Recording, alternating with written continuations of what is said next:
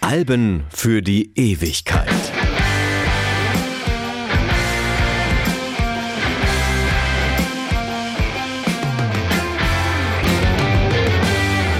Hallo, ich bin Stefan Kleiber und eine deutsche Band, die auch international Erfolge feiert, ist ein vergleichsweise seltenes Ereignis in der Musikwelt.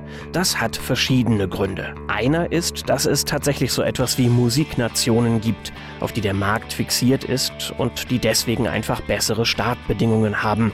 Ein anderer ist manchmal, dass man sich hierzulande den Schritt zur internationalen Vermarktung nicht traut. Und es gibt noch viele weitere Erklärungen. Einigen Bands und Musikern gelingt es trotzdem, zum Beispiel den Scorpions und Scooter. Und es ist kein Zufall, dass ich gerade diese beiden genannt habe, denn wenn sie schon musikalisch vielleicht keine Gemeinsamkeiten haben, so eint sie doch ihre Herkunft, Hannover, jene Stadt, die auch Heimat von Fury in the Slaughterhouse ist. Dies ist nun die Würdigung eines Albums namens Mono, das sechs junge Herren aus Hannover beinahe zu Weltstars gemacht hätte und die heute froh darüber sind, dass sie es am Ende des Tages doch nicht geworden sind. Es geht um eine Band, deren Erfolg sich im Übrigen nur schwer an Verkaufszahlen oder Chartpositionen messen lässt. Fury in the Slaughterhouse sind Lebensgefühl, Mono ist Lebensbegleiter, der bis heute nichts von seinem Symbolgehalt verloren hat.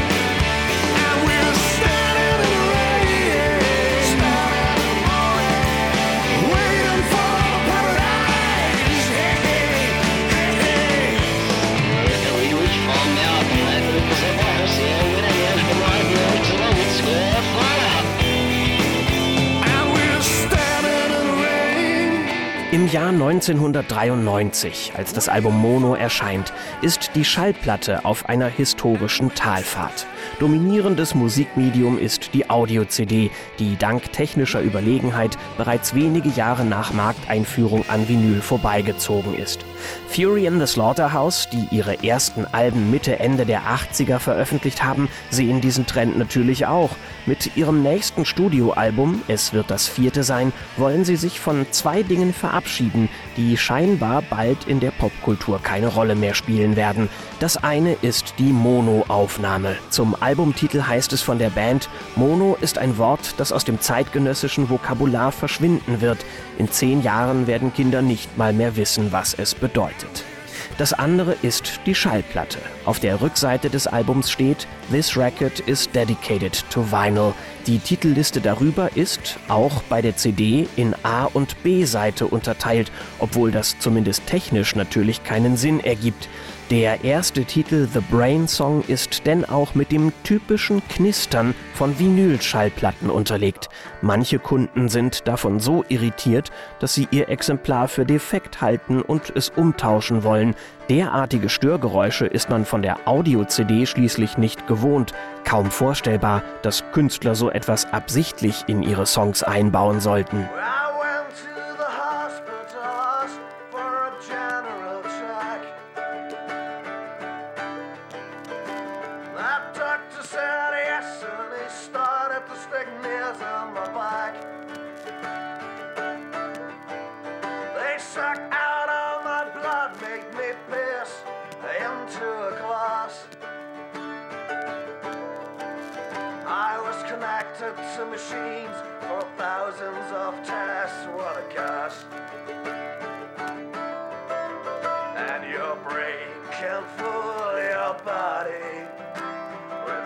Makes you feel pain even when you're not ill. It fools your body. It makes you feel pain even when Das Knistern fällt auch deshalb so auf, weil die Produktion von Mono ansonsten über jeden Zweifel erhaben ist. Im Herbst 1992 leistet Jens Krause ganze Arbeit, wenn auch nicht allein, denn die Band ist beim gesamten Produktionsprozess von Anfang bis Ende mit dabei, was bekanntlich meistens eine gute Idee ist. Die Peppermint Park Studios liegen in der Nordstadt Hannovers am Weidendamm und heißen eigentlich Peppermint Park Studios 2, weil sie gerade erst einen größeren Umbau hinter sich haben mit neuen Räumlichkeiten und einem schicken neuen Mischpult. Das dürfen Terry Hoax beim Einspielen ihres Albums Freedom Circus testen, das ebenfalls von Jens Krause produziert wird. Die beiden Bands aus Hannover verbindet eine Art freundschaftliche Konkurrenz. Fury hören sich die ersten Aufnahmen von Freedom Circus an und überlegen für einen kurzen Moment alles hinzuwerfen. An Terry Hoax kommen sie nicht ran, glauben sie. Zum Glück machen sie trotzdem weiter. Jetzt dürfen auch sie erfahren, was es bedeutet, wenn ein Studio mit seiner Ausstattung plötzlich eine ganz eigene Aura entwickelt und am Sound mit einem Mal alles stimmt. Der von Gitarren eingenommene Klang auf Mono ist kristallklar und fast beeindruckend atmosphärisch. haunted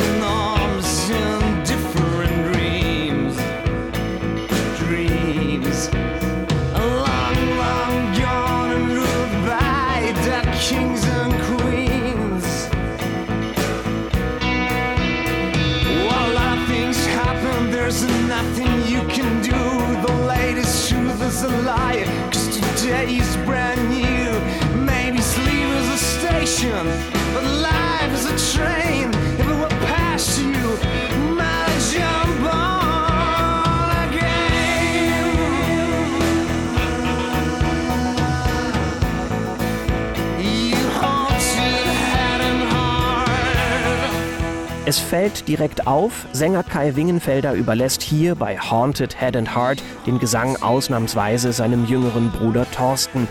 Der ist, genau wie Christoph Steinschneider, Gitarrist in der Band. Aber solche kleinen Verschiebungen machen das Album lebendig. Und noch etwas anderes zeichnet die Musiker aus. Und das darf bei Bands ganz allgemein als Besonderheit gelten. Fury in the Slaughterhouse verstehen es, die Stimmungen, die mit und zwischen den Zeilen Kai Wingenfelders entstehen, musikalisch aufzufangen. Es durchzieht die Songs mit Struktur, es schafft eine starke Verbindung zwischen Musik und Text. Beispiel Every Generation Got Its Own Disease, eine der Singles von Mono und einer der Titel, die in den USA besonders gut ankommen, nicht nur, aber auch wegen seiner sozialkritischen Komponente. In den Staaten mag man sowas, eigentlich geht es um AIDS, der Inhalt ist abstrakt genug, um andere Interpretationen zuzulassen. Auch das eine Qualität der Band, die hier nicht zum ersten Mal auffällt und die dafür verantwortlich ist, dass Songs wie dieser auch nach fast 30 Jahren noch eine Relevanz besitzen. Every Generation nimmt sehr früh endgültige Formen an. Tatsächlich stammt die Version auf Mono gar nicht aus dem Studio in Hannover, sondern von der Albumvorproduktion, wie sie damals durchaus noch üblich ist. Fury versuchen vergeblich, den Song bei den Aufnahmen im Peppermint Park noch besser hinzukriegen. love that and say goodbye. Change the girls like underwear. Using bodies without care. But love is gone, and what we've got. The sweet perfume of sex and blood. And believe me, baby, every generation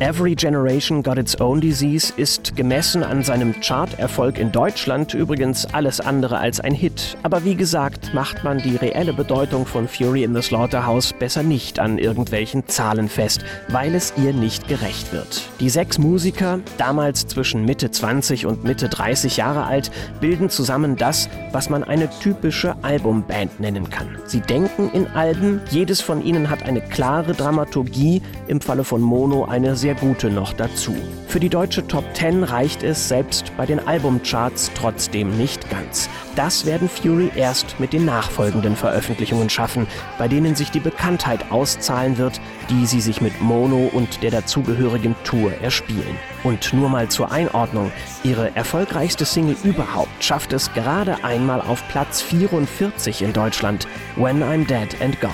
Eine Coverversion im Original von McGuinness Flint aus dem Jahr 1970. Das Ganze ist eine Idee von Jens Krause, das Ergebnis um Längen besser als die Vorlage. Fury in the Slaughterhouse machen aus dem eher eintönigen Folksong etwas, das noch heute einer der Höhepunkte ihrer Live-Konzerte ist. Das Cover zitiert gleich zweimal Led Zeppelin, genauer gesagt dessen Schlagzeuger John Bonham. Einmal im Intro, das dem Song Jamaica entspringt, und einmal im Beat.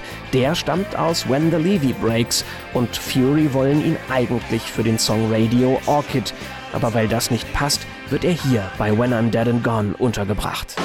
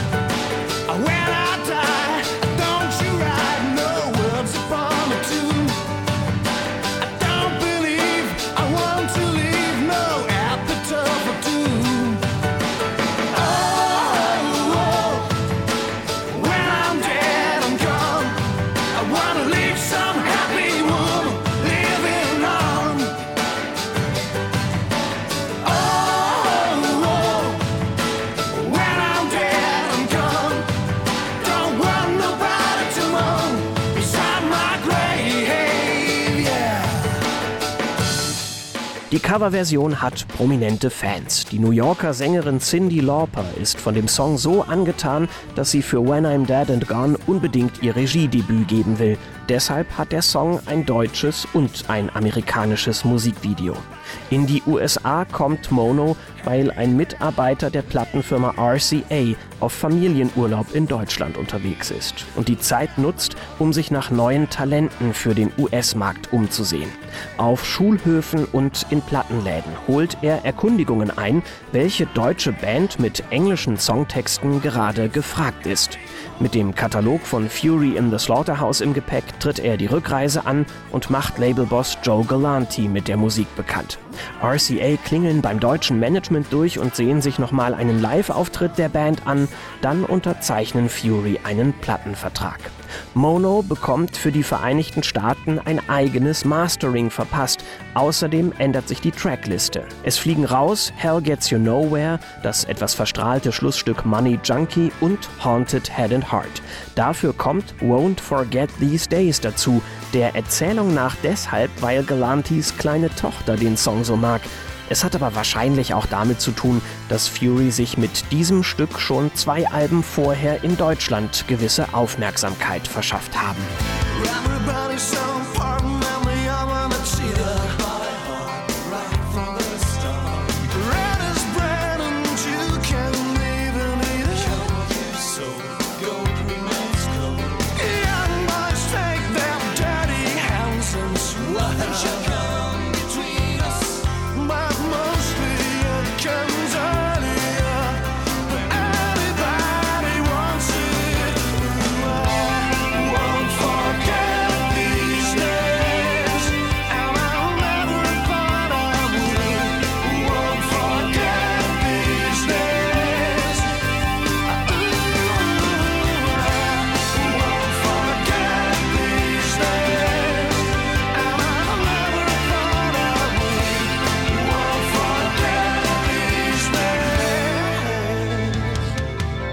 Und der Plan funktioniert. Als die Furies in den USA ankommen, um mit Meatloaf auf Tour zu gehen, werden sie nahezu königlich in Empfang genommen. Am Flughafen wartet eine Stretch-Limousine. Es ist eine typische amerikanisch übertriebene Geste. Aber welchen Stellenwert ihre Songs schon jetzt in diesem Land haben, das unterschätzen selbst die Musiker. Im Auto läuft Every Generation Got Its Own Disease und die Band hält das für einen Gefallen der Plattenfirma. Den Fahrer darauf angesprochen, entgegnet der, er habe einfach das Radio eingeschaltet. Auf Tour kann man sich nun auch live von den Qualitäten der deutschen Besucher überzeugen. Aufgrund ihres Namens werden sie anfangs noch hin und wieder für eine Death Metal Band gehalten, aber das ist ein Problem, das ihnen in der Heimat auch schon begegnet ist. Fury in the Slaughterhouse ist eigentlich ein Platzhalter aus den Anfangstagen, denn irgendeinen Namen muss man ja auf das Plakat schreiben, das ihren Auftritt als Vorband bei einem unbedeutenden Konzert in einem Jugendclub ankündigen soll. Als man nach ein paar Monaten endlich den Namen ändern will, ist es bereits zu spät. Mittlerweile berichten die ersten Medien und sorgen für Reichweite, und die setzt man nicht leichtfertig aufs Spiel. Um falsche Assoziationen zumindest auf dem US-Markt zu vermeiden, soll die Band dort The Fury heißen, aber der Name ist schon besetzt. Und so hat sich das Thema auch da erledigt. She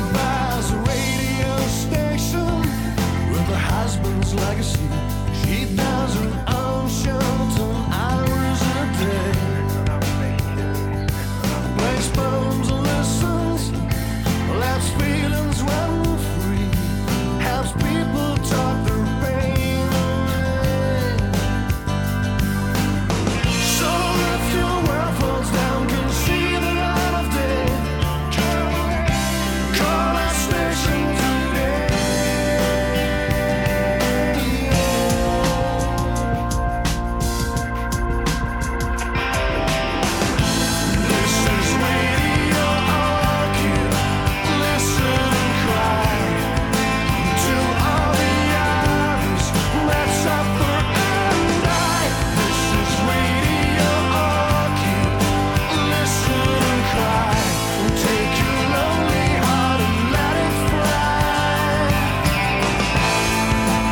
Titel wie Radio Orchid oder auch Won't Forget These Days sind beste Beispiele, was die Songs von Fury in the Slaughterhouse ausmacht.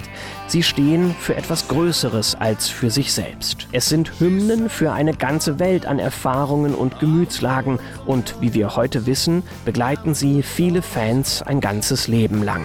Die Live-Auftritte vereinen technische Präzision mit purer Spielfreude und diese Kombination sucht man gerade bei deutschen Bands lange Zeit vergeblich. Bei ihrer Gründung im Jahr 1986 entwerfen sich Fury in the Slaughterhouse ganz bewusst als Kontrast zu den Gruppen der neuen deutschen Welle. Texte in englischer Sprache, weniger Belanglosigkeit, mehr Rock'n'Roll. Es sind Stärken, die sie bei jedem Konzert, auch in den Staaten, unter Beweis stellen können.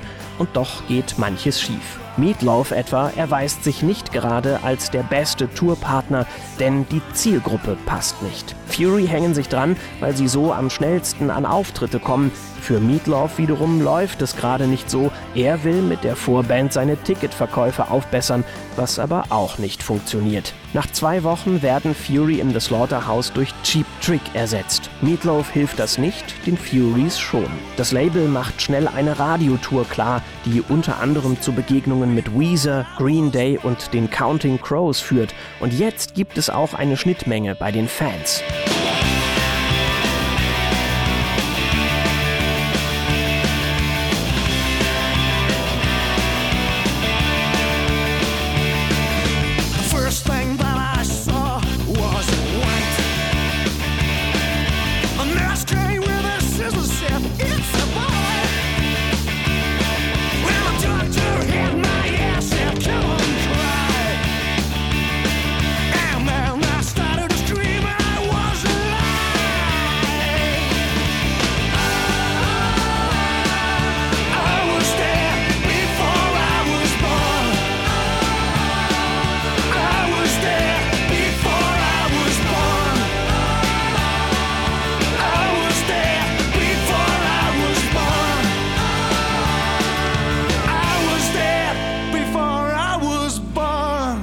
Das Tourleben jenseits des Atlantiks entpuppt sich schließlich als Zerreißprobe. Monatelang gibt es nur die Band, das Publikum, den Tourbus und die Bühne auf der langen Reise durch das riesige Land. Sechs Musiker im Zustand der permanenten Reizüberflutung, die sich vor Eindrücken und Emotionen kaum retten können. Es geht alles viel zu schnell. Von Anfang an stehen sie nicht alle vollends hinter den Plänen für die USA und darüber kommt es in der Band immer häufiger zu gefährlichen Konflikten.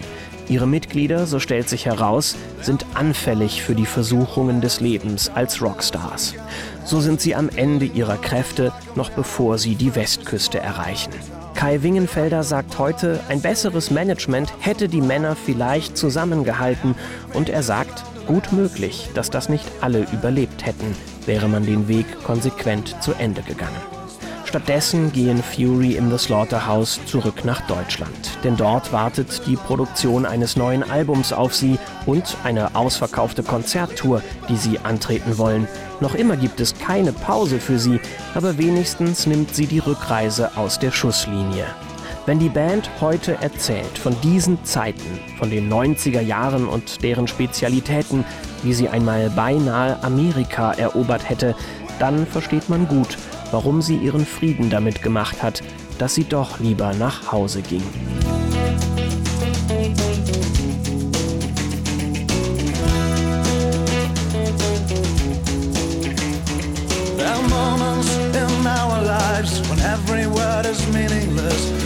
To happen happens. Someone's directing this, I guess. Moments in our lives we forget the world outside. Take my hand and I'll take yours. Then we shut the doors.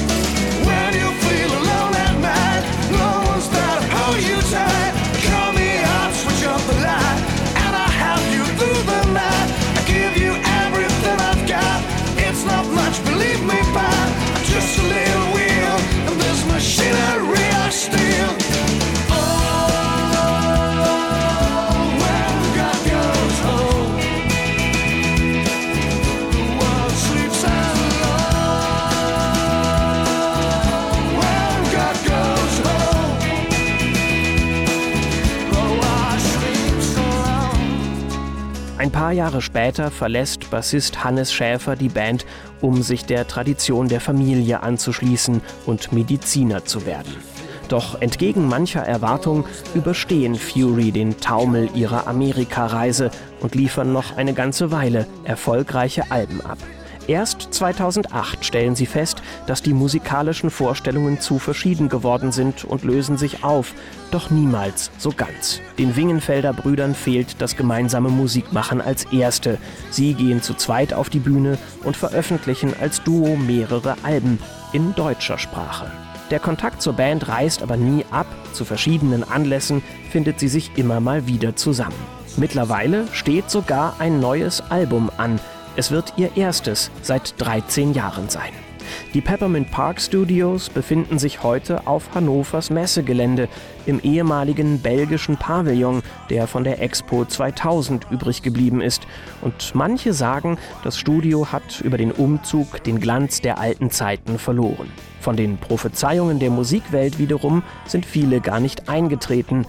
Die Bluetooth-Lautsprecher von heute spielen dann doch meistens wieder Mono und Schallplatten sind bekanntlich lebendiger denn je. Ausgerechnet die Vinylpressung von Mono selbst ist heute übrigens kaum noch zu bekommen. Wer eine will, muss schon Glück auf Flohmärkten haben oder warten, bis eine im Netz auftaucht. Für ein verschweißtes Exemplar zahlt man dann ruhig auch mal 100 Euro.